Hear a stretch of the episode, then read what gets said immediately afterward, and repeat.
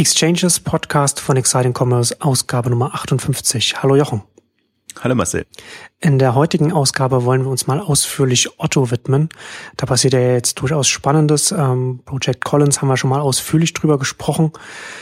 Ähm, wir wollen aber jetzt über, über Otto insgesamt sprechen äh, und da steigen wir doch am besten mit der äh, aktuellen Otto-Bilanz an, mit dem Geschäftsjahr 2013, 14. Du hattest geschrieben, äh, dass da jetzt weitere 1323 Stellen abgebaut wurden. Und du hattest auch das nochmal zusammengefasst auf, auf dein, in deinem äh, Artikel, ähm, dass in, in den letzten fünf Jahren äh, insgesamt 33.724 Stellen abgebaut wurden, was ähm, nee, Moment, entsprechend in den letzten fünf Jahren im Versand, im Versand, genau, im Versandgeschäft 6.162 Stellen, was 18 Prozent der Belegschaft entspricht. Ähm, ist da jetzt, hat sich da jetzt Otto gesund geschrumpft? Wie, wie muss man sich die gesamte Situation des, des Konzerns vorstellen?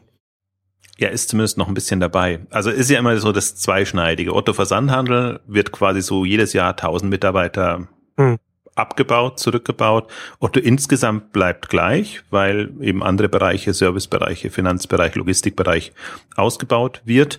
Ähm, insofern ist es ja gesund schrumpfen. Also ich glaube, im, im, im Stammgeschäft ist gesund schrumpfen angesagt.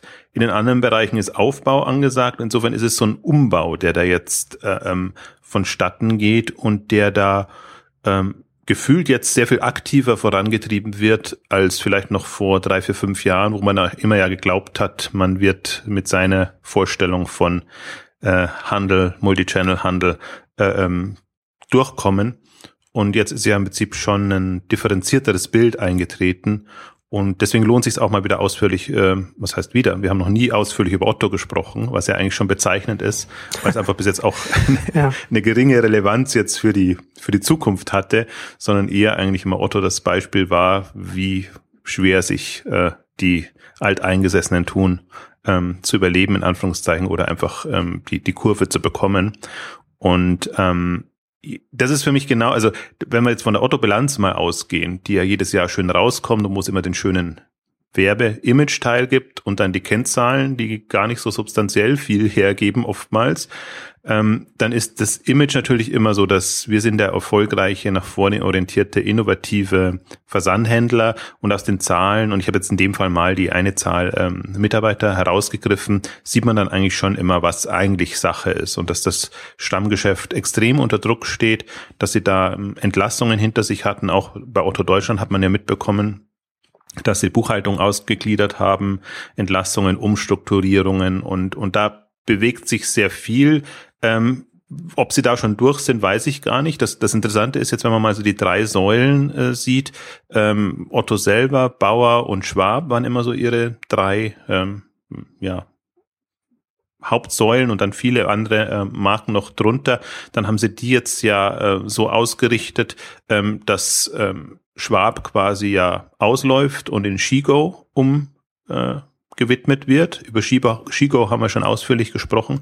Das ist der Bereich große Größen, wo sie eher eine Marke aufbauen als ein klassisches Versandhandelsmodell, was dann auch wieder spannend ist und was, was irgendwie auch dann unter Multichannel-Gesichtspunkten markenseitig ja immer viel Sinn macht, dass man da überall vertreten ist. Aber da ist der Umbau gerade noch vonstatten, äh, geht noch vonstatten. Das heißt, die haben noch andere Marken jetzt drin und versuchen da jetzt mehr und mehr in Richtung Shigo Eigenmarke reinzukommen. Im Prinzip äh, hatten wir damals auch gesagt, Laskana als Vorbild, was ihnen im Beauty-Bereich wohl ganz gut gelungen ist.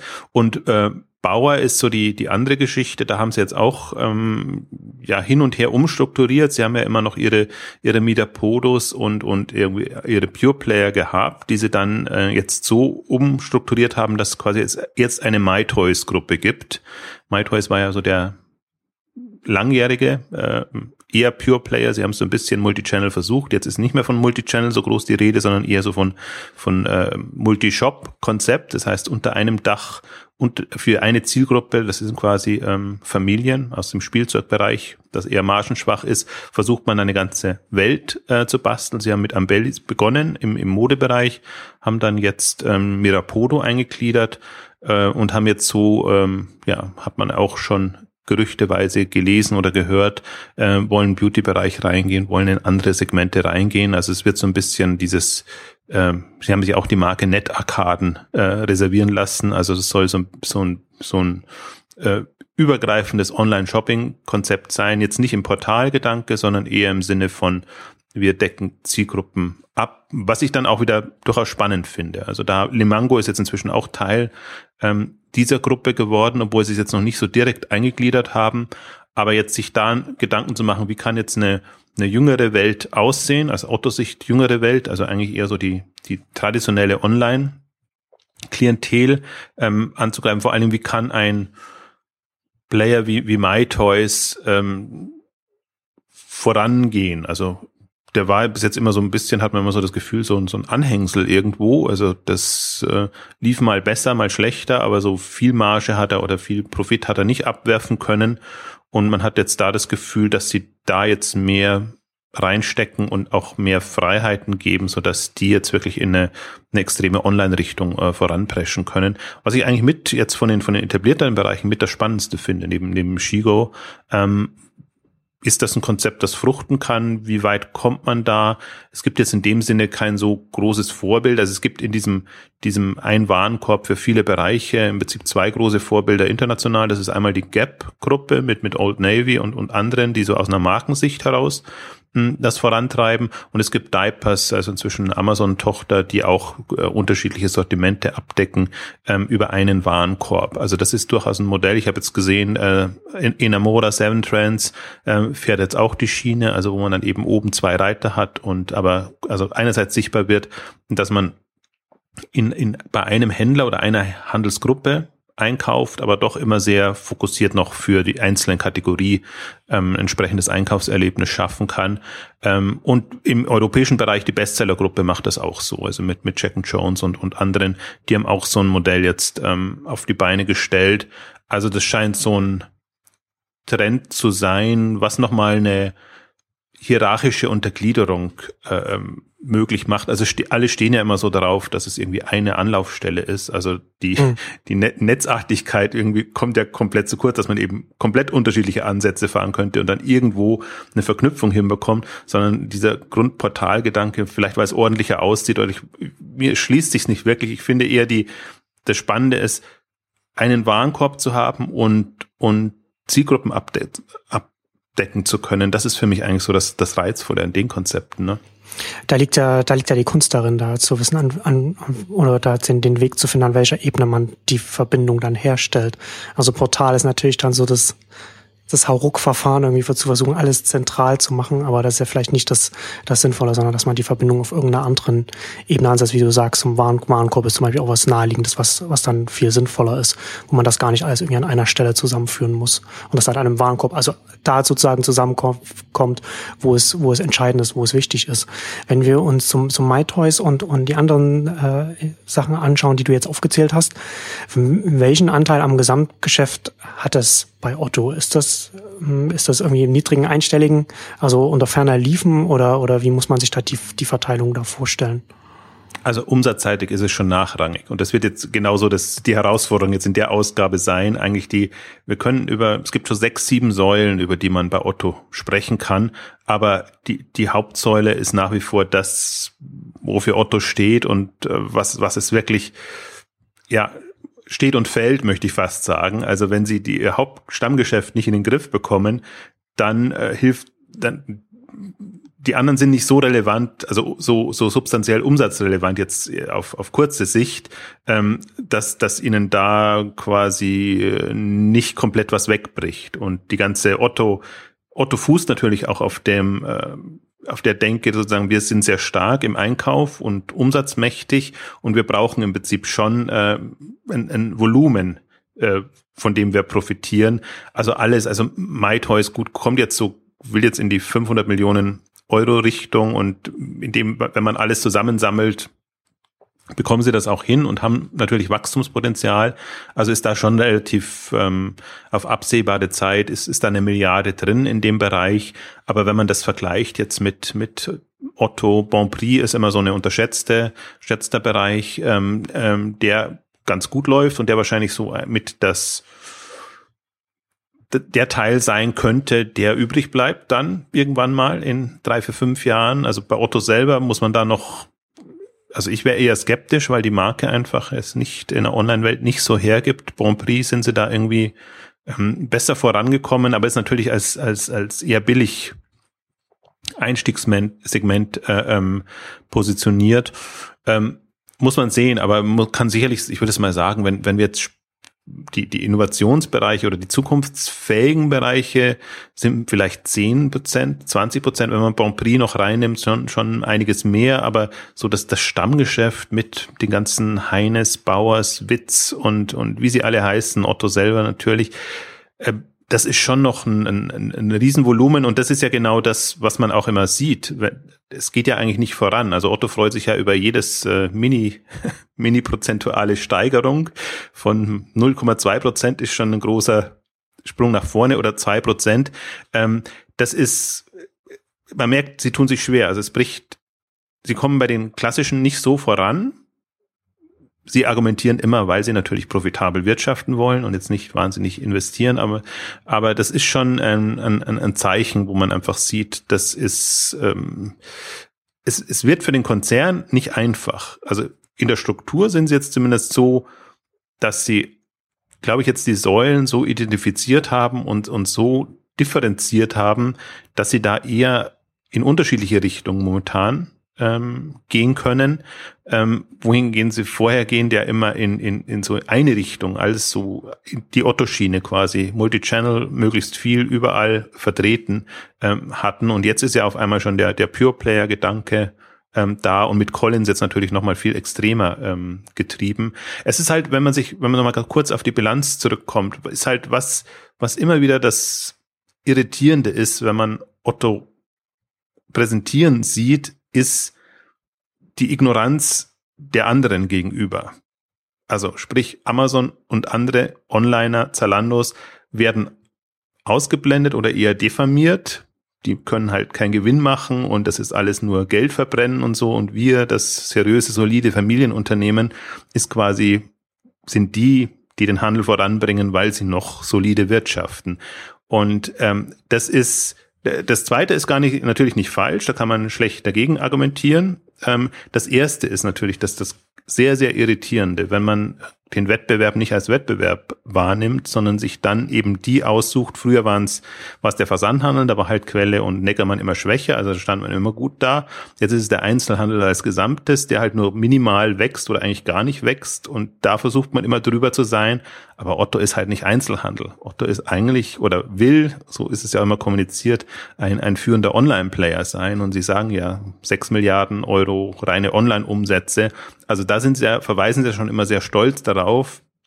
Und wie die Zahlen zustande kommen, ist bei Otto immer ganz unsicher. Also Sie können das so beliebig hin und her jonglieren. Da können auch per Telefon erfasste Bestellungen ähm, tauchen dann gerne im Online-Kanal auf, weil sie äh, vermeintlich darüber getriggert sind. Also da ist man so ein bisschen flexibel. Das ist bei den Pure-Playern leichter zu sehen. Deswegen freut es mich jetzt auch, dass so ein MyToys und andere, ähm, also die Struktur ist jetzt sehr viel besser zu erfassen, wenn man sie in einem Online-Kontext ähm, erfassen will, auch bei, bei Collins und bei anderen natürlich dann. Ähm, aber diese sich da dem Wettbewerb nicht klar stellen und einfach auch klar zu sagen, okay, hm, online, wir wollen zwar online, aber also wir, wir, also ich finde, sie müssen sich an Amazon messen lassen, ob sie wollen oder nicht. Sie müssen sich an einem Zalando messen lassen. Ähm, und dieses also die, die Argumentation ist für mich nicht schlüssig. Für alle andere ist sie immer schlüssig und Otto steht ja immer PR-seitig ähm, super da und alle nehmen das ja auch so wahr, dass man quasi so seine eigene Welt Sicht drauf hat und Otto ist es auch so gewohnt. Also insofern bin ich mal der Einzige, der, der da Mods stänkert jetzt aus, aus Ottos Sicht, weil ich einfach sage, ja. aber das sage ich beim Mediamarkt genauso. Also die müssen sich, das hilft ihnen nichts, wenn sie in der Branche gut dastehen, sondern Amazon ist das, woran sie sich messen lassen müssen und sie haben Amazon groß werden lassen. Also sie haben es zuerst nicht ernst genommen und jetzt versuchen sie es zu ignorieren. Äh, das ist, ist ähm, im Wettbewerbskontext kein, kein, kein Mittel. Und wenn man es jetzt aus einer Marktbranchensicht versucht einzuschätzen, dann muss man es natürlich auch so wahrnehmen, weil das, das ist die, die Umsatzverteilung, die Wettbewerbsverteilung, wenn man jetzt mal so in fünf bis zehn Jahre in die Zukunft ähm, guckt und wenn halt jemand sich dem Wettbewerb mit Amazon nicht stellen will, dann ist er eigentlich auch aus Marktsicht hat er jetzt keine so hohe Relevanz. Also das ist, ist schwierig. Ich, interessant ist ja jetzt, sie, sie stellen sich ja dem Wettbewerb, wenn man jetzt Collins anguckt, machen sie das absolut. Ein MyToys wird das auch machen in, in seinen Segmenten. Das heißt, da gehen sie ja nicht in, in Kategorien rein, wo ihnen Amazon extrem in die Quere kommen kann. Oder sie versuchen zumindest Modelle zu fahren, ähm, die sie da so ein bisschen immun machen. Also insofern, da ist das Denken ja da. Aber das ist das Irritierende eben auf Konzernsicht, tun sie sich da immer sehr, sehr weit weg. Und das finde ich bedenklich. Vielleicht um da als, als Beispiel hier so einen hervorgehobenen Satz aus dem Bilanzbericht ähm, trotz wachsender Konkurrenz kann die Otto Group ihre zukunftsfähige Marktposition als weltweit zweitgrößter Online-Händler mit dem Endverbraucher festigen. Also weltweit zweitgrößter Online-Händler, hm, würde ich jetzt mal anzweifeln. Da möchte, ja doch, wenn man alles zusammennimmt schon, aber da möchte man immer so ein kleines Noch naja, einfügen. aber, aber wenn, wenn man, na gut, also die Frage ist halt, wie man weltweit definiert, aber wenn man jetzt Amazon nimmt und dann, und dann äh, Alibaba noch dazu, ich weiß nicht, ob, inwiefern man Rakuten jetzt äh, äh einschätzen würde oder sowas, ähm, und, und wie man Ebay definiert und sowas, aber da sind weiß nicht, wie die zählen, die zählen ja alle nicht dazu. Also das sind ja alles die Ausnahmen. Die zählen alle nicht rein. Also zählen, da zählen, wenn dann zählen die Tescos rein und und hm. und und meinetwegen noch die Walmarts und und und und solche ähm, traditionelle Händler. Also das ist ja äh, unter der Würde, dass man sich da ähm, in dem, dass man die auch als quasi online, geschweige denn Versandhändler sieht, wo sie dann zum Teil noch nur Händler äh, drauf verkaufen lassen, also gar nicht selber aktiv sind. Das ist ja genau die, die, die Kritik oder das, womit ich immer hadere, dass man eben, also eBay fällt allein schon raus, äh, in, in allen Branchensichten, aber selbst wenn man Amazon, also bei Amazon finde ich, ist es noch da kann man zumindest sich noch streiten drüber. Und ich finde, da sind die Argumente, Argumente eigentlich auf der Seite, dass Amazon ein Händler ist, mit dem man sich vergleichen müsste. Ähm, eBay ist das vom, vom, vom Marktvolumen eine Bedeutung, äh, ist es einfach auch ein relevanter Online-Player und, und andere auch. Also deswegen, ich würde es auch so sehen. Otto ist irgendwo eigentlich unter ferner Liefen. Sie bauen sich selber damit auf.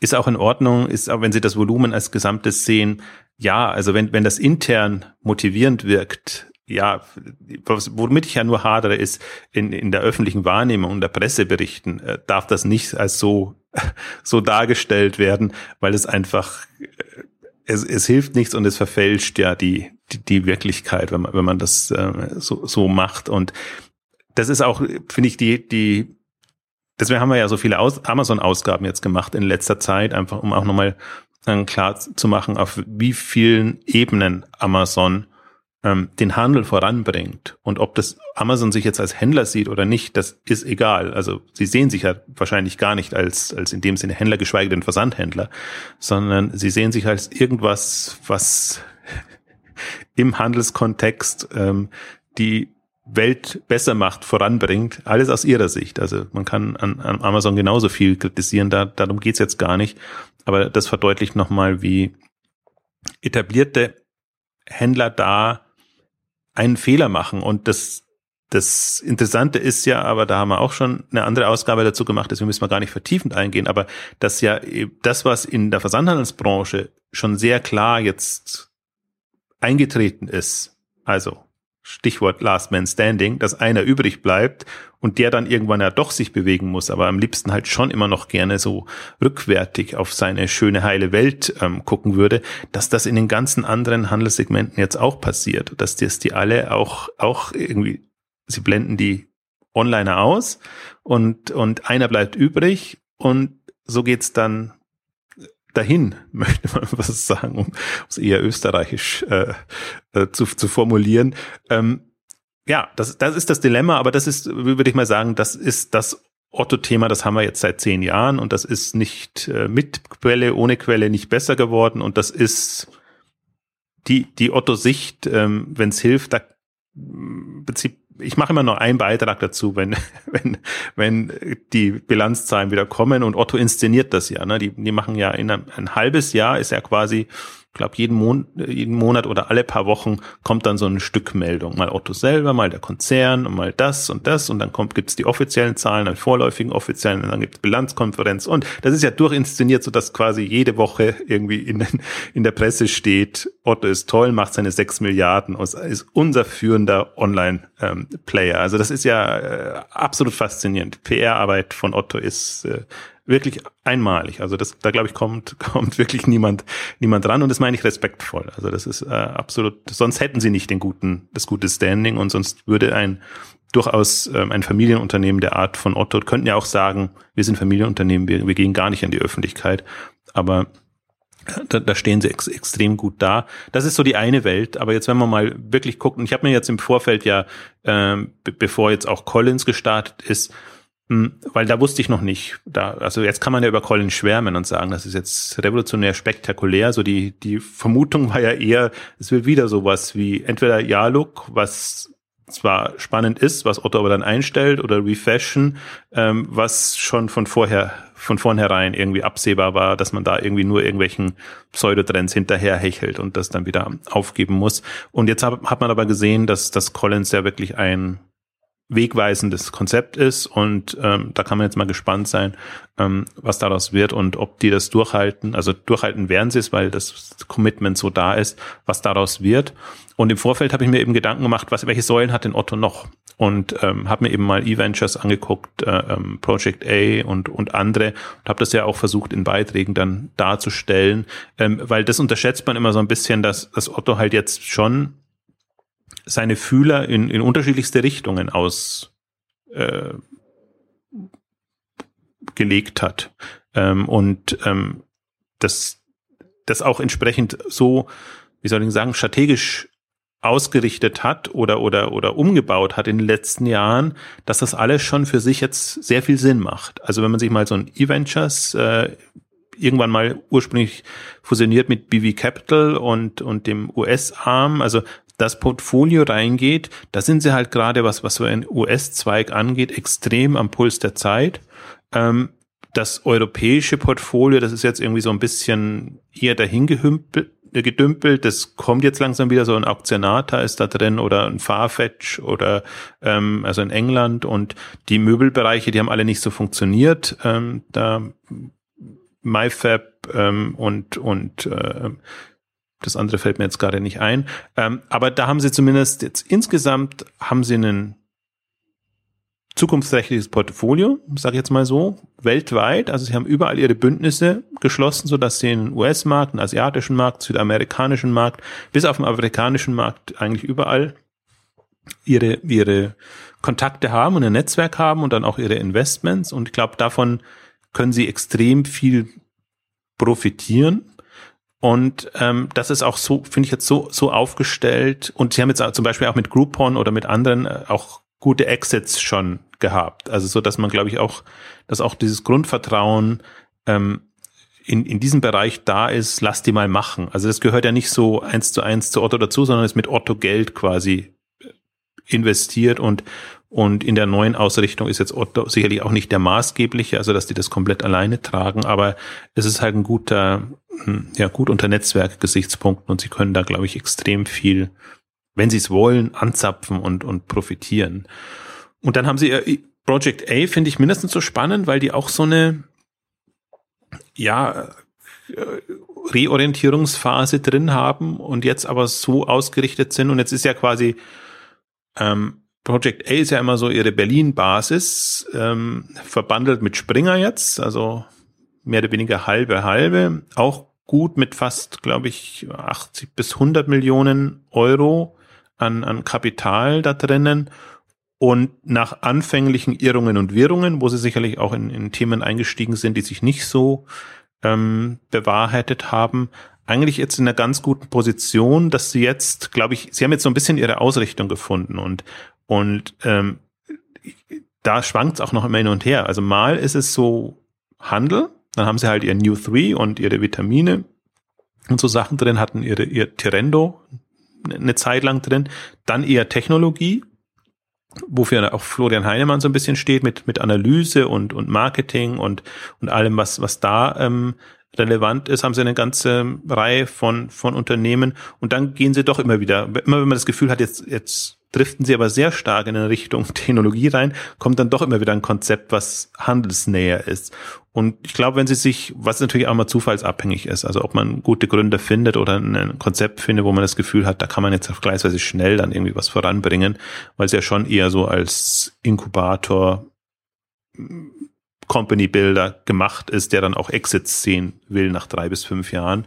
Also ich glaube da, ich fand es ganz interessant, so vor, vor einem Jahr ungefähr, als ich mal mit Florian Heinemann gesprochen habe, da hat er eher so einen äh, ernüchterten Eindruck, kann man nicht sagen, weil selbst wenn dann öffentlich würden, wird nie jemand einen ernüchterten Eindruck machen, ja. aber man hat gemerkt, also das Problem ist ja, jeder, der da sowas machen will, es, es gibt einfach die, die Blender und Schaumschläger in dem Bereich, auch unter den Gründern. Und die, die Gründer, den Gründertypus, den man sich wünschen würde, irgendwie, der, der wirklich was reißen will, mit vollem Einsatz Dinge voranbringt, findet man sehr, sehr schlecht. Und gerade am Anfang, wenn man in der Not ist, dann doch vorzeigen zu müssen, wir haben drei, vier, fünf, sechs, sieben, acht, neun, zehn äh, Konzepte, in die wir investieren, dann hat man halt den einen oder anderen ist nicht despektierlich gemeint, Fehlgriff drinnen, wo sich dann eben rausstellt, ah, unter normalen Gesichtspunkten, also ich hatte eh schon Bedenken und unter normalen Gesichtspunkten hätte ich den auch nicht mit reingenommen, aber eben unter dem Druck war das, war das notwendig. Und ich glaube, jetzt sind sie in so, so einer Situation, wo sie sehr viel gelassener angehen können, wo sie sicherlich auch zeigen müssen, dass sie pro Jahr einfach einen, einen gewissen gewisses Anzahl an, an Investments haben. Ähm, also musst am Anfang erst einmal Erfahrungen auch sammeln. Genau. Also das, und die müssen zum Teil durchaus leidvoll gewesen sein. Also wenn halt auch Wetten nicht aufgehen und wenn man sich im Prinzip mit den falschen Leuten, Partnern zusammentut. Also ich meine, das ist halt im Prinzip der, schon der Unterschied, wenn man aus, dem Rocket Internet kommt, wo das ja alles im Prinzip äh, nochmal auf einer anderen Ebene geregelt ist und wo man eher so der ausführende Arm ist und dann hat man es als Team alles komplett selber in, in, in der Hand und hat halt ja auch nicht so den, den Olli Samba-Ruf, dass man wirklich so brutal auch vorgeht, sondern versucht sie ja doch so ein bisschen als die Guten ähm, zu etablieren.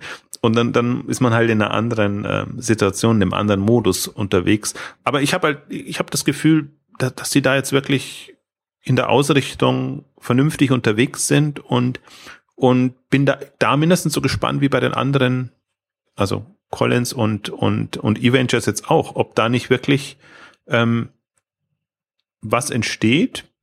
Und gerade, ich finde gerade in dem, dem Technologiebereich, also die Sociomantic äh, ähm, Exit an, an, an Tesco, also mehr, genaue Zahl kam jetzt nicht, nicht raus, aber mehrere hundert Millionen wird gemunkelt. Ähm, also man sieht, dass da durchaus Musik drin ist und dass so Technologieunternehmen, also Daten- und Technologiegetriebene Unternehmen, äh, durchaus an Wert Wert haben und gut bewertet werden. Und wenn, wenn da eines der Unternehmen, die jetzt im Portfolio sind, nicht nur so freundschaftshalber vielleicht an Zanox und Springer weitergereicht wird, was auch passiert. Also das ist schon immer so. Ja. Das ist schon so, so, so, eine, so ein so ein, so ein, so ein Geflecht, was durchaus auch inter interessant ist, wenn wir es mal so ausdrücken. Aber das bringt mich auch zu einer Frage. So war es, äh, hast, hast du da den Eindruck, dass da Project A oder auch E-Ventures Gab es da auch schon Exits, die dann, die dann direkt so an, an den Otto-Konzern gingen und dann da aufgegangen sind? Oder scheint das da, scheint das nicht so richtig eine, eine, eine Exit-Option da zu sein? Weil das würde, würde sich ja vielleicht für manche äh, Startups dann auch anbieten. Ich glaube, so, un, so unbedingt ist es auch gar nicht gemeint, dass es jetzt direkt für Otto ähm, hilfreich ist. Also eVentures ist ohnehin als Investmentgesellschaft ähm, gedacht. Das heißt, da kann ein Shuttle auch dann an, an eBay gehen und muss nicht unbedingt an, an Hermes oder in die Otto-Gruppe gehen. Also das, das ist ganz klar, das eher im Investment-Fokus. Ähm, bei Project A, das ja immer näher selber an, an Otto und an der Otto-Gruppe dran war, hätte man sich das oder kann man sich das schon vorstellen, wobei ich glaube auch nicht, dass es unbedingt so gedacht ist. Also wenn sich anbietet, ähm, dann ja, ähm, aber zuletzt gingen mehr an, an Springer. Ähm, also Zanox ist, ist da immer so der, der Bereich, der, der relevant ist als, als an Otto. Es gab jetzt nur bei Kochzauber einfach ähm, die Meldung, dass das MyToys auch mit, mit eingestiegen ist. Ähm, als ich dann geschrieben habe.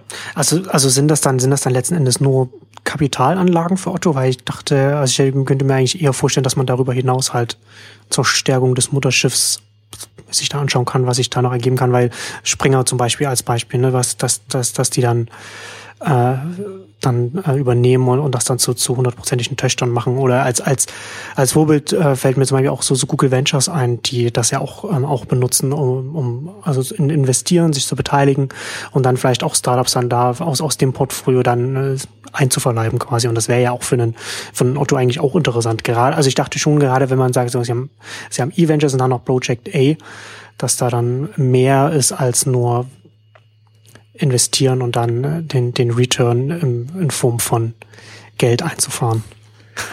ja, aber ich, ich finde das gerade gut. Ich bin ja kein Freund von so klassischen Inkubator und, und, und Company Building aus, ja. aus einem Unternehmenskonzernkonstrukt heraus, weil das eigentlich nie gut gegangen ist. Man hat immer die, die falsche Brille auf und es ist dann schon sehr opportunistisch unterwegs. Das ist genau das, was einem jetzt gerade im Moment weiterhelfen würde. Diese Themen werden halt dann angegangen. Aber so habe ich es auch nicht gemeint. Ich meine das ist eher so, dass es, dass es auch eine Option von vielen sein kann. Klar, äh, dass Exit in alle möglichen Richtungen gehen kann, aber dass eine Option auch ist, dass es zu Otto geht. Äh, das glaube ich ist auch nach wie vor da. Also die, die Option wäre da, wobei die Frage dann immer wäre, würde ich dann nicht zu der Unterstellung neigen, dass sie niemand anderen gefunden haben und dass jetzt Otto selber einspringen muss. Also es käme dann vom Projekt äh, auf das Projekt drauf an, weil, weil Otto ja nicht dazu neigt, viel Geld zu bezahlen. Und im Prinzip, das, das Modell ist aber schon eins, was, was natürlich auch von einem, von einem Exit-Volumen ähm, und, und dem Marktwert dann profitiert. Also insofern kann das ja immer Sinn machen. Ähm, jetzt der, der, einer der Exits war ja Terendo an, an, an Delticom, wohl sehr stolz darauf verwiesen haben, wie, wie hoch das Volumen war. Also das kann schon sein, dass es, wenn sich, wenn es sich eingespielt hat, ähm, dass das so ist. Es darf halt nicht der Eindruck entstehen, dass alles, was, was nicht an den Mann zu bringen ist, dann irgendwie in der Otto-Gruppe landet. Also das wäre für oh. beide Parteien ähm, extrem kontraproduktiv. Aber äh, gutes Beispiel mit, mit Google, wenn man sich Google Ventures anguckt oder so, ähm, wenn man da sieht, ähm, da läuft's ja in der Regel so, ne, dass, dass die irgendwie sich an coolen Projekten beteiligen oder coole Dinge da irgendwie angehen, die jetzt latent natürlich mit dem, mit dem zu tun haben und am Ende dann, wenn sie dann Exit an Google hinbekommen, ähm, wunderbar, dann macht das irgendwie auch als Gesamtkonstrukt ähm, großen Sinn. Aber ich glaube, das ist die, die große Gefahr ist, wenn man das so als von Anfang an im Hinterkopf hat, dann geht's eher immer schlecht aus. Also alles, was ich so sehe an corporate sehr nahen Venture-Aktivitäten, kann man eigentlich immer fast schon vergessen, weil entweder ist die Qualität der Unternehmen nicht da oder, oder man merkt einfach genau, aus welchen Gründen sie jetzt genau das Thema äh, angegangen haben und das hat dann immer keine so hohe Marktrelevanz. Also es gibt also wenn ich es mir nur so anschaue, die, die Unabhängigen, und es können ja durchaus, also was, was natürlich Project A nie machen würde, jetzt meinetwegen in Medienkonzepte zu investieren. Also vielleicht jetzt ja doch wieder, wo Springer dabei ist, aber, aber sie, sie würden halt nie, nicht in was gehen, was komplett jetzt Otto fern wäre. Das glaube ich nicht. Aber für mich repräsentieren sie so ein bisschen die, die Online-Welt bei Otto. Und das ist so ein, so ein Spektrum Marketing, Handel, Technologie in, in dem, dem Themenbereich. Aber ich glaube, da durchaus marktorientiert. Ähm, also was auch andere brauchen könnten und wo man halt denkt, ja, da können wir jetzt, äh, wir mit unserem Know-how und unserer Vernetzung in der Berliner Szene, ähm, können wir da jetzt ähm, den, den Markt voranbringen. Also so nehme ich zumindest immer immer das ähm, wahr. Also da sind sie eigentlich näher an so einem, so einem Team Europe oder, oder, so, also um jetzt nicht Rocket zu nehmen, ähm, weil die, die Welteroberungspläne, glaube ich, in dem Sinne haben sie nicht, wobei sie hatten sie zeitlang auch so. Sie haben ja so einen, so einen brasilianischen Ableger äh, für, für Südamerika und, und dieses New Three gibt's auch in, in, in Brasilien in, in, in anderer Form. Äh, also irgendwie haben sie schon so eine internationale Ausrichtung, aber andererseits hat auch Otto, die Otto-Gruppe für sich Brasilien als Zukunftsmarkt identifiziert oder, oder Russland oder, oder andere. Also deswegen ist das jetzt auch nicht fernab äh, von anderen. Ich hatte das Beispiel Afrika bewusst genannt, ähm, weil, weil andere ja so Rocket natürlich, aber auch Nespers und, ähm, und, und andere sich bewusst ja den afrikanischen Markt ausgucken, weil sie einfach sagen, da ist niemand. Und da ist eine, auch eine ähm, zunehmend besser gestellte Bevölkerung da oder eine Mittelschicht da, die man bedienen kann und was ja immer das Reizvolle ist an den Märkten, dass man halt komplett mobile reingehen kann und, und nicht mehr mit Altlasten. Und zum Teil auch muss. Ja.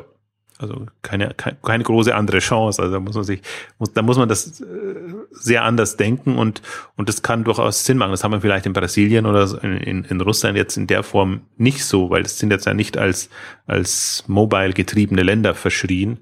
Aber ähm, gerade Afrika oder natürlich Asien äh, wären dann schon da könnte man sehr viel lernen für die Zukunft. Die Frage ist natürlich, wie, wie weit man das treiben will. Ich glaube jetzt, ähm, gerade im Project A hat er durchaus noch ein überschaubares Volumen. Die haben jetzt nicht die Milliarden, die, die ein Rocket hat oder hunderte von Millionen, die zum Teil auch VC-Fonds ähm, haben. Also, also mit, mit überschaubarem Geld müssen sie auch überschaubare Ideen angehen. Und ich glaube, die, die Aussage war mal so im, im zwei, maximal dreistelligen Millionenbereich oder auch im Umsatz Level sozusagen, das, das ist schon ganz gut, wenn sie sowas hinbekommen in, in dieser, dieser Exit-Höhe, was aber nicht heißt, dass, dass sie nicht, wenn das alles gut läuft, ähm, irgendwann mal so dastehen, dass sie da auch größer mit mischen können. Man darf ja auch nicht unterschätzen, so lang gibt's das auch noch nicht. Ich glaube, seit 2011 oder 12 ungefähr gestartet. Im Prinzip ging das ja so im Jahrestakt. Ähm, immer solche, solche Initiativen, also erst E-Ventures, dann Project A und dann Collins ähm, äh, als, als Themen und, und, und Projekte ähm, jetzt glaube ich, ist erstmal so ein bisschen, ähm, ja, es wird erstmal das geguckt, was daraus wird. Ähm, gehe nicht davon aus, dass Otto noch wahnsinnig viel mehr Baustellen aufmacht.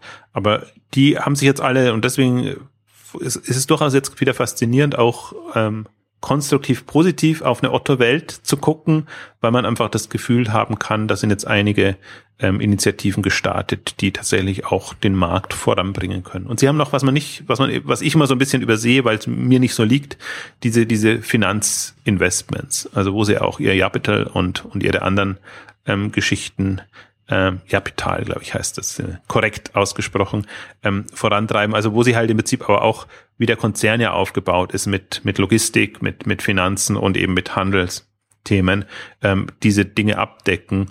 Und das ist ja eher so ein Forschungslabor. Da interessanterweise sind mehr direkt an den Otto aufgegangen im Finanz, ähm, im Finanzbereich. Und ähm, das, das ist offenbar leichter dann auch zu integrieren oder äh, ich glaube, die, die, die Bereiche sind auch nicht so vorbelastet wie jetzt der Versandhandelsbereich. Also äh, wenn wir jetzt gerade beim Dienstleistungsbereich von, von, von Otto darüber sprechen, dann äh, können wir jetzt auch nochmal ausführlich über Hermes sprechen. Wir hatten ja jetzt in einer der letzten Ausgaben Logistikdienstleister schon gesprochen und sind da nicht so ausführlich zu Hermes gekommen. Da können wir das jetzt hier quasi nachholen. Ähm, Hermes ist ja jetzt auch dabei, sich sehr stark umzuorientieren und, und umzustrukturieren und ja, auch, auch interessant, ne? aber, aber, aber auch etwas, weil es erstmal eine Weile dauern wird, bis sich das bemerkbar macht. Oder? Und was auch spät kommt. Also ja. interessant war, vor zwei, drei Jahren gab es schon mal eine Umstrukturierung. Da war, da wurde Hermes eher so positioniert vom Anfang bis Ende der ganzen ähm, Handelswertschöpfungskette. Also sprich von der, von Produkte kreieren in Asien da die, die Lieferanten und die Hersteller zu haben, bis eben zum, zu, zu, also zum, zum Transport jetzt erstmal in den Handel und dann eben weiter zu den, zu den Kunden.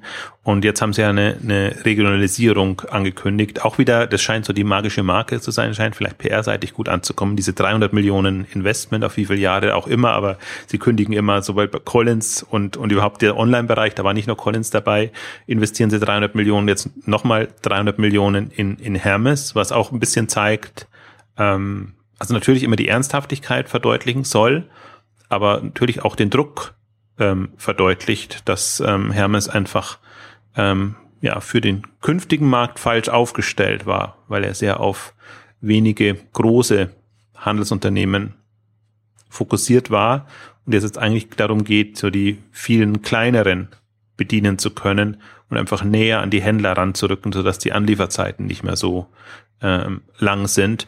Und das fand ich ein bemerkenswertes Signal. Also hatte ich auch so nicht nicht erwartet. Also ich weiß jetzt auch nicht, ob das aus welcher Motivation das jetzt heraus ähm, geschehen ist, also ob der Druck am Markt so da ist oder ob man die, die Chancen sieht oder ob generell der Sinneswandels da, da ist, dass man einfach jetzt sagt, wir müssen uns jetzt komplett anders ähm, positionieren, weil das ist natürlich schon ungewöhnlich und es kam natürlich auch dann, kommt natürlich dann auch so rüber, ui, man hat uns irgendwie am falschen Fuß getroffen, weil das ist ja eine komplette Kehrtwende von, von der Zentrallogistik mit, ähm, mit wenigen großen Lägern hin zu, zu einer dezentralen mit vielen ähm, regionalen ähm, ähm, Lägern und einer komplett anderen Struktur, ähm, die aber natürlich dem sehr entgegenkommt, was jetzt auch in Amazon und, und andere anstreben. Und ich glaube auch dem dem Marktvolumen natürlich ähm, entgegenkommt, dass wir hatten wir auch, das hat, da sind wir ausführlich drauf eingegangen, dass dass wir da,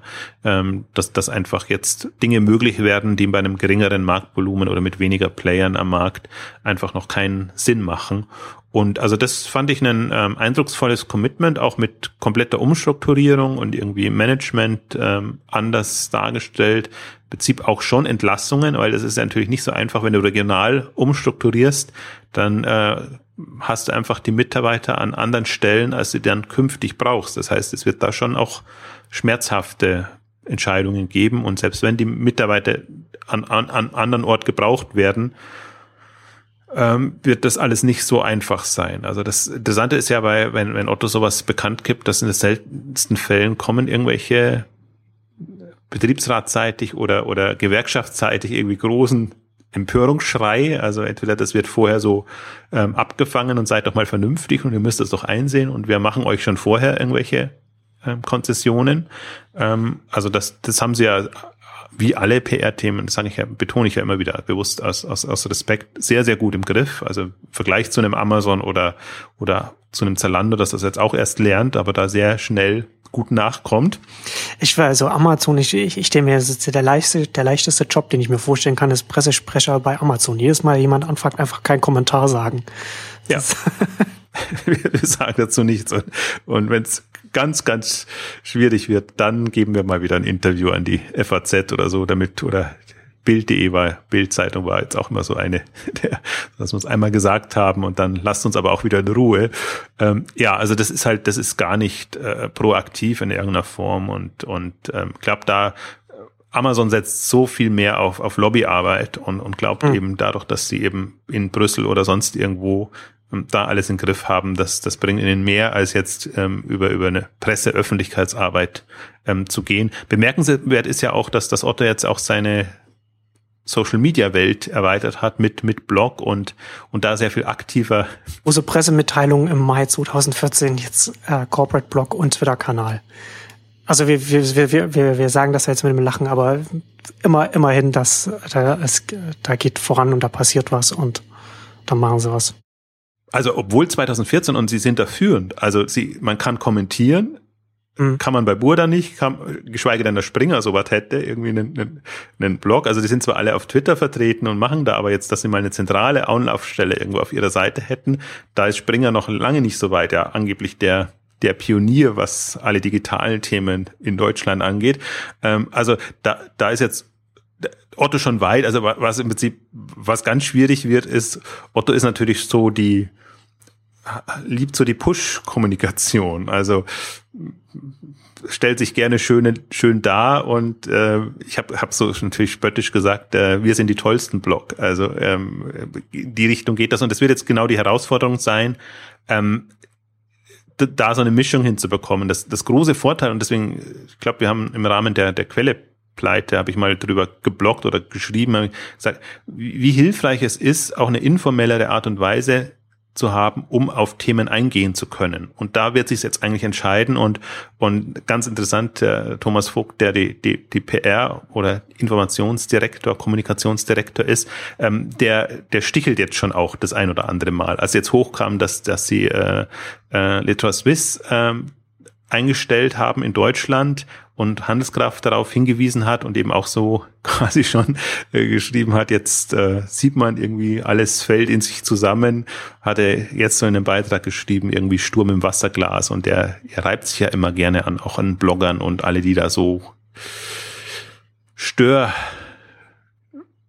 also die, die Kommunikation stören, also auf unangenehme Art, weil es dann dummerweise die anderen Medien immer aufgreifen und darauf referenzieren. Also wird, wird jetzt spannend. Momentan ist es noch sehr pushmäßig, äh, wird halt alles durchdekliniert und wie, wie toll wir sind und Hermes ist toll und Sportcheck ist toll und, und unsere Zahlungsdienste sind toll und dann sagt auch mal der oberste Chef was, wie toll sie sind und ähm, aber an der einen oder anderen Stelle einfach auch schon mal, es gab ja die, die ähm, das weiß ich gar nicht mehr, was es genau war, also eine Zahlendebatte, ach ja, die Otto-Umsatzzahlen oder so, äh, gab es irgendwie was, ähm, wo, wo sich dann auch über die PR quasi der Otto-Chef äh, eingeschaltet hat oder wie gesagt jetzt zu, zu weniger relevanten Themen, wo der Chef nichts dazu sagen, sondern äh, fühlt sich eben auch der, der PR-Kommunikationschef ähm, bemüßigt, ähm, da, da was zu sagen. Also wird schon spannend, weil im Prinzip, das, das ist, ist ja schon eine, im, im direkten Kom Kommunik im direkten Austausch auch spannend. Also das ist halt bei Otto ist immer schwierig, dass man mit mit Argumenten nicht weiterkommt, weil es natürlich eine PR-Schiene gibt. Und selbst wenn man jetzt als Person eine andere Meinung hätte, muss man natürlich die offizielle PR-Schiene verfolgen. Insofern argumentiert sich da immer sehr schlecht, ähm, weil man halt jetzt nicht mit, mit äh, vernünftigen Argumenten weiterkommt. Und deswegen ist man halt immer verschrien als, als, als Querschläger wenn man versucht, ähm, jetzt durchaus Zahlen zu nehmen und die halt oder Entwicklungen zu nehmen, die halt anders einzuordnen, als die offizielle Unternehmensschiene ist, kann man ja. Also das ist ja durchaus legitim, dass sich äh, unabhängige Leute unabhängige Gedanken machen und dann dummerweise halt nicht zu dem Ergebnis kommen, was das Unternehmen gerne als Ergebnis sehen würde. Also das ist für mich, das wäre für mich auch ähm, öffentliche Berichterstattung und deswegen muss man nicht immer immer schwarz und weiß und so und so ist es, sondern im Prinzip gibt es zwei Sichten und so wie ich auch gerne die Meinung vertrete, dass Axel Springer nicht die, die Führenden und die die dies verstanden haben im, im, im digitalen Bereich sind, äh, vertrete, ähm, so kann man auch die andere Meinung vertreten und, und ich finde auch, man braucht dann keinen Kompromiss, sondern jeder hat so seine Argumente für sich und dann sieht man ja, was dabei rauskommt am Ende. So, so Axel Springer ist ja eher so der einäugige Presseverlag unter den Blinden, was so die digitalen Themen hier in Deutschland angeht. Wobei man ja das Axel Springer äh, ja auch nicht mehr nicht mehr ein Presseverlag ist, aber das ist ja ein, ein ganz ein ganz anderes Thema. Ähm, aber nochmal noch mal zurück zu, zu, zu Hermes. Äh, wie, wie, wie schätzt du das ein? Also ich hatte das ja vorhin schon gesagt, so ist, oder du hast ja auch, äh, auch nochmal bestätigt, so dass jetzt schon relativ spät jetzt so diese Umstellung auf, auf äh, andere Marktverhältnisse. Und das wird jetzt auch eine Weile dauern. Ähm, also grundsätzlich ja ein, ein positives Signal, aber ja, vielleicht grundsätzlich noch eine Einschätzung, weil es, weil es ja, wie gesagt, jetzt noch eine Weile dauern wird, dieser ganze äh, um die Umstrukturierung. Also spät ist es, glaube ich, nicht, sondern die, die, natürlich wäre es schöner gewesen, wenn es früher käme, ja. aber die, die, die wirkliche Bubenphasen kommen ja erst und und es hat schon alles noch einerseits Zeit. Ein bisschen unglücklich ist es halt, dass es jetzt nach DHL kommt und das ist im Prinzip genau das, wo, wo alle im Prinzip Dienstleister momentan einen sehr unglücklichen Eindruck machen, weil im Prinzip müssten sie die sein, die es dem Marktführer zeigen und im Prinzip visionär vorangehen und nicht immer nachhecheln. Dann äh, ja. DHL hat seine Innovationsinitiative eben vor ein paar Jahren gestartet und man sieht jetzt so die ersten Früchte. Und ja, das schöne Thema Paketkasten ist für mich so das, das Exemplarische, wo ich mir denke, das ist wirklich was, wo man nicht drauf warten muss, bis DRL voranprescht, sondern das kann jeder jederzeit machen. Und wenn man das Gefühl hat, man ist im Hintertreff gegenüber einem so dominanten Marktführer, dann kann man schon früher mal überlegen, wie schließt man sich zusammen? Oder es soll ja auch Verbände geben, in, in dem Kontext, wo man einfach Initiativen äh, startet. Also dann, dann, dann, jetzt ist so ein unglücklicher Eindruck, dass vieles jetzt quasi im, im Nachgang kommt und dann wirkt das natürlich viel weniger eindrucksvoll, als wenn man das Gefühl hätte, da sind jetzt noch ein paar, die wirklich den Markt verstanden haben, was voranbringen wollen. Damit will ich es jetzt nicht kleiner machen. Also das, das, das macht für mich jetzt, das, das, witzigerweise die, die Strategie vor ein paar Jahren hat für mich auch Sinn gemacht, aber aus einem Otto-Kontext heraus. Und diese Strategie macht für mich jetzt Sinn aus einem Marktkontext heraus. Und ähm, dann, dann kann man mal gespannt sein. Ja, es wird jetzt, das wird jetzt sicherlich zwei, drei Jahre dauern, bis man so weit ist und hoffentlich nicht das Unternehmen so weit ablenken, ähm, dass man für andere Themen und vor Dingen jetzt dringliche Marktentwicklung keine Zeit und kein, keinen Blick mehr hat. Ähm, aber dass wir, also dass, dass dass wir einen kompletten Umbruch haben werden in den ganzen Strukturen, also nicht nur im Handelsbereich, auch im Logistikbereich, in der Lieferung, also Logistik meine ich jetzt mit mit Lagerflächen und und und und äh, Räumen. Ähm, das wird uns jetzt, das glaube ich, ist ein zehn Jahres-Projekt. Das werden wir jetzt, das wird jetzt die erste Phase in den nächsten fünf bis zehn Jahren passieren und dann haben wir halt dann liegen die Innenstädte da nieder und ähm, dann haben wir nochmal eine komplett andere Herausforderung haben, oder andersrum. Ich formuliere es mal positiv.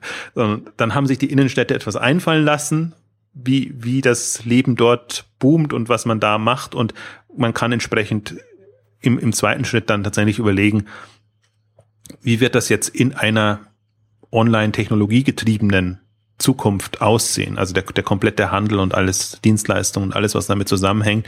Also da sind wir ja noch mal nicht annähernd so weit, wie wir sein müssten. Und das braucht natürlich jetzt nicht nur von den Unternehmen her irgendwie ein Bewusstsein und, und Initiative, sondern das bräuchte es auch aus der Wirtschaft, aus der Politik, dass, dass da entsprechend die Rahmenbedingungen geschafft werden und dass man halt nicht mehr so mit dem nostalgischen Blick drauf guckt und was hatten wir alles Schönes früher und wäre es nicht schön, wenn es wieder so wäre, sondern dass man wirklich sieht, wir haben jetzt wirklich technologische Sprünge gemacht und Errungenschaften und, und das ist alles was, was man extrem gut und für die Menschen und für uns alle nutzen könnte. Also mit so einem Fortschrittsbewusstsein herangehen könnte, ähm, dann, dann kann man sich da wirklich schöne Sachen vorstellen und, und, und letztendlich, also nicht, das ist jetzt, also das ist halt nicht so ein, so ein Konservieren, alle, die jetzt da sind, werden überleben, aber alle, die Lust haben, irgendwie sich auf die neue Zukunft einzustellen, haben die Chance, da mitzuziehen und sich zu wandeln und, und sich da, da einzubringen. Also das, das ist ja mein Verständnis von Fortentwicklung und, und, und Fortschritt. Das ist im ersten Moment bitter, aber im, ich glaube, im, im zweiten Schritt kann man da wirklich eine, eine, eine, eine gute Handelszukunft ähm, für jetzt Deutschland, aber ich, mich, mich irritiert ja überhaupt immer noch, dass wir im, im Rahmen von Internet und, und allem immer noch so national geprägt und, und denkend sind. Also, und es muss nicht europäisch oder sonst immer, ich glaube, diese ganze in Grenzen denken äh, Thematik fällt weg und mich fasziniert zum Beispiel der Logistikbereich ja auch extrem und bin immer ganz, ganz immer noch hin und her gerissen, wenn ich einfach sehe, dass für, für Versand spielt es ja keine Rolle. Die, die, die, die haben äh, Zalando hat ein Zentrallager verschickt, verschickt überall hin und Europa ist jetzt als Markt nicht so, wie man es wahrnimmt mit den vielen Ländern oder so, dass das alles so, so, so beschwerlich ist, dass man das von der Entfernung her da hinschicken könnte, sondern das sind alles diese nationalen Rahmenbedingungen, die es, die es schwer machen. Aber im Prinzip, wenn man es als, als erreichbarer Markt sieht, könnte man sich da vieles viel einfacher machen, wenn man nicht immer in diesen, diesen, äh, da in dem Sinne absurden, also weil, weil im virtuellen spielt es keine Rolle, ob das jetzt national ist oder nicht national. Man muss sich halt auf vernünftige Kriterien und Rahmenbedingungen einigen. Ähm, aber das, dadurch, dass das immer alles noch in so einer Abgrenzungsmodus ähm, passiert, macht es das viel schwerer. Also das, ich, ich sehe da, deswegen sehe ich da politisch, wirtschaftlich auf vielerlei Ebenen einfach äh, Dinge, die ins in Bewegung geraten müssen. Und es kann ja nicht so, wie es jetzt gerade ist, immer alle beschweren sich und dann braucht es wieder ein neues Gesetz, damit wir in unserem deutschen nationalen, regionalen Markt dann wieder in Anführungszeichen geschützt sind oder Frankreich macht so seine Amazon-Regel für, damit die Bücher eben auch mit Versandkosten. Frankreich mit seiner langen Protektionismus-Tradition. ja, und das, das schadet ihnen dann mehr oder sie, interessanterweise, sie halten es ja konsequent durch und, und haben ja. immer so das, was dem offenbar der Nation nützt, ist das dann, was auch ähm, durchgeboxt wird. Ähm, sie sehen aber dann einfach, was, was sie sich verbauen und ich glaube, das also den einen oder anderen wird es jetzt klar geworden sein in den, in den letzten äh, Jahren, aber ähm, nicht ohne Grund äh, werden wir unterwandert international, also von den, von den Konzernen aus, aus USA. Aber da kann man auch sagen, jetzt, wer weiß, wie Asien jetzt da reinkommt. Also das ist mit den mit Mentalitäten und so, hatten wir letzte Ausgabe. Die kulturellen Unterschiede schon, sind schon da. Also wenn da jetzt jemand quasi im, im, im Übernahmemodus kommt und wir pfropfen dir was auf, wird schwierig. Aber wenn jemand kommt und sagt, ich habe hier ein Modell und stell mich auf die eher Menschen als Märkte ein, ähm, dann hast du schlechte Karten, wenn du im Abgrenzungsmodus unterwegs bist. Und deswegen ist auch diese ganze Verbandsaktivität und alles, was da so von den Etablierten vorangetrieben wird, extrem kontraproduktiv momentan, wenn man sich darauf mal einstellt. Also deswegen, um deine Frage, um kurz auf die Frage nochmal zurückzukommen, wenn ich jetzt eine, eine Hermes-Initiative sehe, sage ich mir, es ist nicht zu spät und es dauert seine Zeit, aber wenn ich jetzt auf den Horizont habe auf 10, 15, 20 Jahre oder gerade bei den Logistikthemen eigentlich so auf 30 Jahre, dann weiß ich selbst, das, was jetzt kommt, ist ein Übergangs Thema und das muss es uns erleichtern, in der Hoffnung, dass das Bewusstsein sich so wandelt, dass diese Dinge auch positiv aufgenommen werden. Dann, dann haben wir eine Chance, aber dann müsste halt jetzt, das wäre halt jetzt das Spannende. Hermes, Hermes könnte Vordenker sein. Und zwar nicht nur so, sie geben sich momentan PR-seitig so als Vordenker oder haben das extrem umgebaut, haben da ihren Beirat und alles Mögliche, machen auch ihre Studien und wie Otto ohnehin ja auch gut ist in diesen Zukunftsstudien, die immer nur PR-seitig genutzt werden. Äh, hilfreich wäre es mal, wenn wirklich wenn man sich wirklich als, als Visionär Vordenker gäbe, nicht im Nachzügler-Sinne, sondern dass man, dass man wirklich eine Vorstellung entwickelt, wie soll jetzt dann toller Handel aussehen. Aber wie, dann sind wir wieder bei der Thematik, da müsste man sich halt auch mit dem Amazon stellen und, und mit der Vision quasi gegen die antreten. Und das ist ja, das sind ja Welten dazwischen momentan noch. Also momentan muss man ja wirklich, kann man Amazon als den einzigen wahren Vordenker sehen. Äh, man, man, sieht die vielen anderen, die, die sind eher in dem Modus, wir retten und helfen der Vergangenheit, dem Handel von gestern, wie ich das immer inzwischen nenne. Ähm, und, und Amazon ist der einzige, der, der wirklich nach, nach vorne treibt. Nicht, dass sie die anderen nicht mitnehmen würden, aber sie haben eine entwickelnde Vorstellung, wie das aussehen könnte. Und sowas erwarte ich mir eigentlich auch von der Otto-Gruppe. Das erwarte ich mir auch von dem eBay. Wir haben sie alle durchdekliniert. Ähm, auch, auch von dem Metro-Konzern oder von der Rewe-Gruppe, die, da habe ich eigentlich noch die größte Hoffnung. Da ist diese Woche auch der, der Jahresbericht erschienen, wo es nochmal groß ähm, dargestellt ist, irgendwie auch Zukunftsmarkt und Zukunft sehr großes Thema. Also wenn das nicht wieder eingenordet wird, dann auf, auf die traditionellen Rewe-Verhältnisse, dann ist da, wäre das so ein Lichtblick, weil, weil wir haben genügend große Handelskonzerne, die da eine Vorstellung von Zukunft entwickeln könnten. Aber das, das ist wirklich, das ist alles sehr opportunistisch, was da kommt.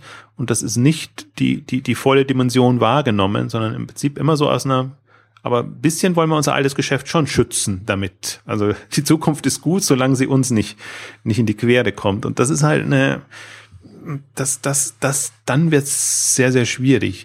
Aber ums, ums auch ein bisschen auch ähm, in, in nochmal anhand der Otto-Gruppe zum Abschluss ähm, zu bringen. Ich glaube, das ist genau das, was sich jetzt gewandelt hat bei Otto und bei der Otto-Gruppe, ähm, dass sie ähm, inzwischen an ihren Altlasten arbeiten und gearbeitet haben. Also nicht mehr, dass, dass sie nur mit rosa-roter Brille unterwegs sind und sagen, wir wären jetzt der, wir sind der einzelne, einzige Überlebende und deswegen gehört uns die Zukunft. Das war ja schon eine Zeit lang so die, die, die, die Grundhoffnung, also das ist jetzt eine böse Unterstellung natürlich, also nicht, es klingt immer so, als ob bei Otto gar nichts voranginge und, und gar niemand tut und, und voranbringt. Das ist einfach nur, es ist halt immer so im, im Rahmen der Möglichkeiten. Aber jetzt hat man halt das Gefühl, man stellt sich dem Markt sehr viel stärker, abgesehen von Amazon, aber man hat da einfach jetzt Initiativen, die, die können wirklich, glaube ich, auch das Unternehmen retten. Also ich war ja wirklich noch vor, vor zwei, drei Jahren, hätte ich ja gesagt, wir können das abwarten, bis das und die bis das äh, genauso einen ähnlichen Weg geht wie, wie Quelle oder Neckermann, weil sie auch an den Umsatzzahlen ganz, man sieht es eigentlich immer noch. Also die, es wird ja nichts aufgefangen und sie sind jetzt im, im, im Level immer noch bei den 2000er, 2001er Werten. Also das ist jetzt nicht so, dass das Otto jetzt da eine, eine für den Konzern eine Dynamik signalisieren kann. Aber sie haben jetzt zumindest so ein, so ein Level erreicht. Sie arbeiten an den Altlasten, strukturieren die um. Ich würde mir noch viel mehr wünschen, dass noch viel mehr Dinge eingestellt werden und, und, und früher gekappt werden, also in dem sozialverträglichen Sinn natürlich im, im, im Otto-Kontext immer, aber dass man seine Ressourcen dann wirklich auf die, die zukunftsrelevanten Themen konzentrieren könnte und die sind eben auch da, also von der MyToys-Gruppe bis eben zu, zu Project A, E-Ventures und ähm, Collins natürlich jetzt als, als das große der große Hoffnungsträger. Also man muss mal gucken, ob die das wirklich halten können. Also die, die Bürde ist auch groß. Da lastet viel auf den Schultern von Project Collins. Absolut, aber wir haben das in einer separaten Ausgabe dargestellt, im Prinzip die, die, die vielen Qualitäten, die das Thema hat und im Prinzip auch, wenn das klappt und die Karten stehen nicht so schlecht, ähm, dass die da wirklich auch ähm, auf jetzt fünf Jahressicht wirklich was Vernünftiges auf die Beine stellen können.